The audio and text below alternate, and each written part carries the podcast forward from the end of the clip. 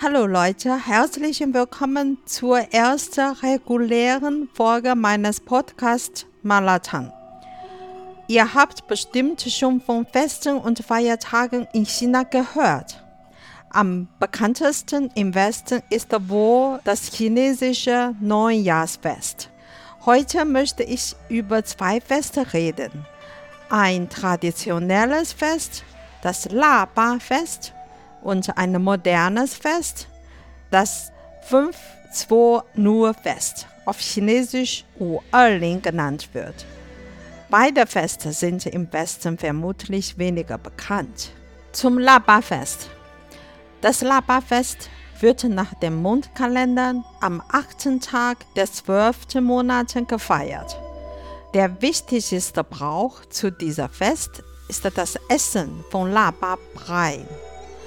Es ist eines der wichtigsten buddhistischen Feste. Der Sage nach wurde der Begründer des Buddhismus Siddhartha Gautama, der Sohn des Königs Jingfan, in Nordindien im heutigen Nippur geboren. Nach der Erleuchtung wurde er Sakyamuni und Weise der Sakyamuni genannt. Als er jung war, sah er Lebewesen die an Krankheit und Tod litten.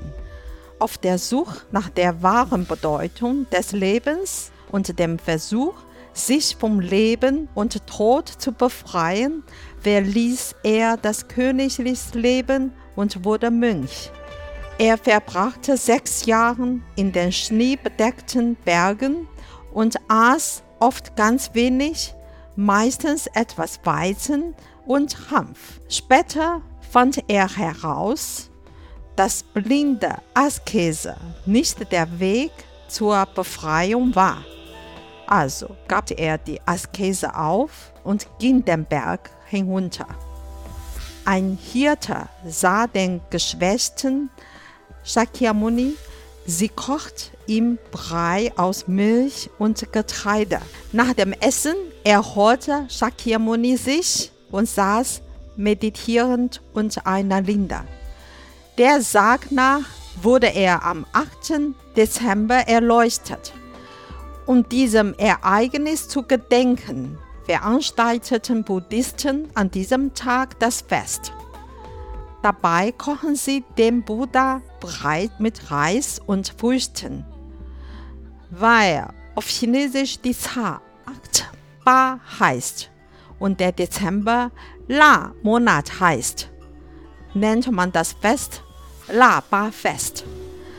Seit dem Advent des Buddhismus in China haben verschiedene Klöster duftende Körner und Früchte verwendet, um Brei für Männer und Frauen zuzubereiten.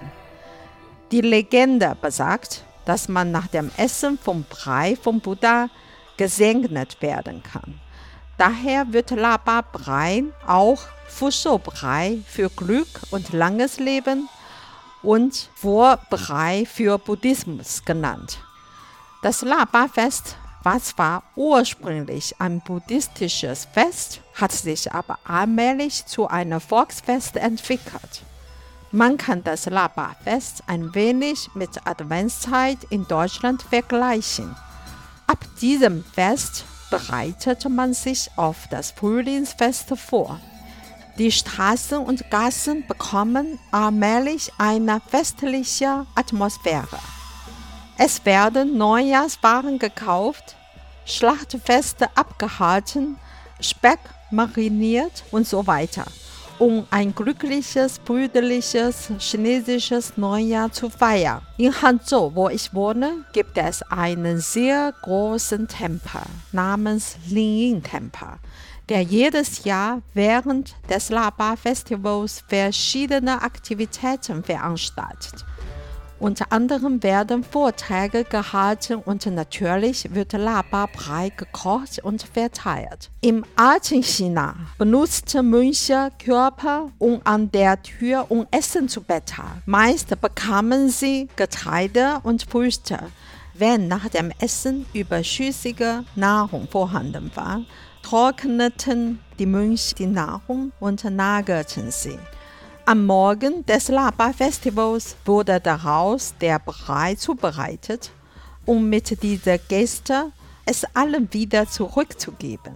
Daher gibt es ein Sprichwort, bewahre kalten Reis Jahrtausend in einem Porzellanglas auf und koche im Gegenzug Brei beim Laba-Fest. Mit den immer besseren Lebensbedingungen in China ist die Bedeutung von Laba-Brei als Armenhilfe allmählich verblasst. Aber seine spirituelle Konnotation der Dankbarkeit wird weitergetragen. Außerdem wird heute nicht nur vom Tempel Lapa-Brei verteilt sondern auch zum Beispiel Arztapotheken, weil dieser Lapabrei auch der Gesundheit förderlich sein soll. Viele Leute, besonders Älteren, stehen an diesem Tag früher auf und warten im langen Stangen, um einen Schüssel Lapa-Brei zu bekommen. In verschiedenen Gegenden wird das Lapa-Fest mit verschiedenen Zubereitungen gefeiert. Zum Beispiel die Menschen in Anhui essen Laba-Tofu. In Qinghai kochen die Leute frisch Weizenkörner mit Rind und Hammerfleisch zusammen. Obwohl die Zutaten sehr regional sind, haben sie gemeinsam, dass als Rohstoffe die einfachsten und gebräuchlichsten Zutaten verwendet werden. Natürlich kochen mittlerweile viele Leute auch zu Hause Laba-Brei. In den Shownotes findet ihr das Rezept des Laba-Breis. Neben solchen traditionellen Feiertagen entstehen bzw. entstanden in China mittlerweile mehrere neue Feste. Oder eigentlich Festivals, denn es sind keine freien Tage, sondern ähnlich wie Valentine Verkaufsfestivals. Die Tage sind der 20. bzw. der 21. Mai der Online-Valentinstag. Zu Beginn des 21. Jahrhunderts entstand in der Internetwelt spontan organisiertes Netzwerkfestival.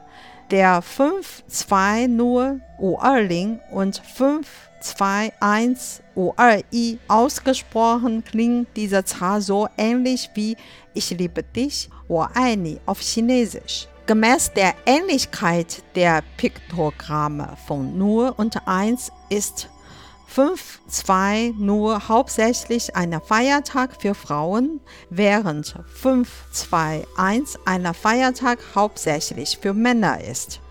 Männer können ihren Frauen, Freundinnen am 20. Mai, 520, ich liebe dich, gestehen. Es bedeutet, ich bin bereit, ich liebe dich. Daher ist der Internet-Valentinstag am 20.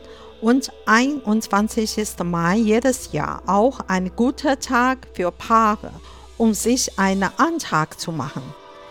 Am Tag des Festivals wohnte das Online-Shopping und Offline-Ehen kamen zusammen. Die Idee des U20 wurde zuerst nur im Freundekreis verbreitet wurde aber schnell von der Industrie aufgegriffen. Und es ging am Ende nicht nur um die Liebe, sondern es entwickelten sich auch wahre Werbeschlachten. Rote Umschläge und Geschenke werden getauscht und ein nationaler Karneval, ein neuer Volksbrauch in der modernen chinesischen Gesellschaft ist entstanden. Wenn es in China um Festival geht, ist das Essen nicht weit und daher wundert es nicht, dass es auch zu Wu-Erling ein eigenes Essen gibt. Was essen junge Paare am 20. Mai? Bei meiner Recherchen lernte ich, dass Desserts und Hotpots am beliebtesten sind. Desserts soll innere Freunde ausdrücken und Hotpot soll Aufregung ausdrücken. Ich möchte ein besonderes Dessert vorstellen. Liu-Lian-Shu, eine Kuchen mit Durian-Füllung. Durian ist ein riesiger, tropischer, immergrüner Baum aus der Familie der Mavaceen und Bombax. Es ist einer der bekanntesten tropischen Früchte und wird eher in Südostasien angebaut. Thailand, Singapur, Malaysia und so weiter. Es gibt ihn aber auch in Guangdong und Hainan. Durian ist auch als König der Früchte bekannt. Sein Duft ist stark und diejenigen, die ihn lieben, loben ihn. Und diejenigen, die ihn nicht mögen, finden die Stink. In Deutschland nennt man die Frucht auch Stinkfrucht. Wie kam Durian zu seinem Namen? Der Legende nach führte in der Ming-Dynastie Zheng He seine Flotte nach Südasien. Zheng He war ein Seefahrer in der chinesischen Ming-Dynastie und segelte siebenmal mit seinem Team zum Atlantik. Die Segelzeit war lang und die Besatzung hatte Heimweh. Eines Tages fand Zheng He eine seltsame Flucht am Ufer brachte sie mit und probierte sie zusammen mit den anderen. Viele Besatzungsmitglieder lobten die Flucht nach dem Essen und der Gedanke an Heimweh verschwand für eine Weile. Jemand fragte Zheng He nach dem Namen dieser Flucht und er antwortete beiläufig Liu Lian und drückte damit sein Heimweh aus. Liu heißt auf Chinesisch bleiben Lian mit Liu zusammen heißt längerer Aufenthalt. Der chinesische Name von Durian ist Liu Lian. In den Shownotes findet ihr auch das Rezept des Liu-Lian-Kuchens. Soweit für heute. Bis nächstes Mal. Bye bye.